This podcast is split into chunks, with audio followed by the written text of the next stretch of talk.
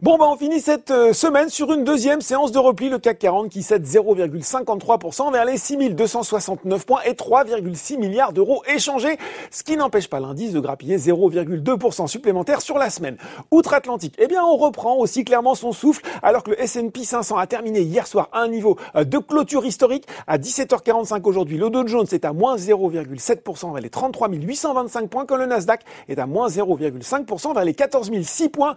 À noter que l'oiseau de Twitter a du plomb dans l'aile. Ouais, elle est facile. Moins 13% malgré un bon début euh, d'année. Les perspectives du réseau social très en dessous des attentes ont déçu. Allez, on regarde maintenant le marché français. C'est Valneva qui domine les hausses du SBF 120. Selon Reuters, plusieurs pays de l'Union européenne poussent pour un accord avec la biotech concernant la fourniture de son vaccin contre la Covid-19. Ce serait un revirement hein, alors que la semaine dernière, on avait appris justement que la société n'avait pas rempli les conditions pour parvenir à un tel accord. Safran a lui survolé les hausses du CAC 40, en donné ajusté le chiffre d'affaires a pourtant reculé de 34,6% en organique au premier trimestre à 3,3 milliards d'euros. Mais ce qui a séduit les investisseurs, c'est que l'équipementier aéronautique a maintenu ses objectifs annuels, notamment celui de faire progresser de plus de 100 points de base sa marge opérationnelle courante ajustée. Belle séance. Également pour Valorec, plus 2,97% grâce à, je cite, des perspectives significativement meilleures sur certains de ces marchés. Eh bien, le spécialiste des tubes sans soudure a rehaussé ses objectifs annuels, tant sur le résultat brut d'exploitation, désormais attendu entre 350 et 400 millions d'euros contre 250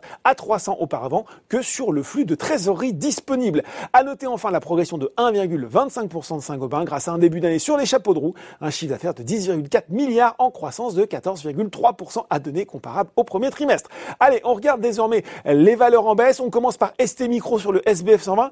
C'est peut-être un peu dû à Liberum. Le bureau d'analyse est passé de achat à conserver sur le titre avec un objectif de cours ramené de 40 à 36 euros. CGG se replie également, tout comme Nexens sous pression, hein, le fabricant de câbles, qui signe une quatrième séance de baisse dans la foulée de la publication de son chiffre d'affaires trimestriel hier.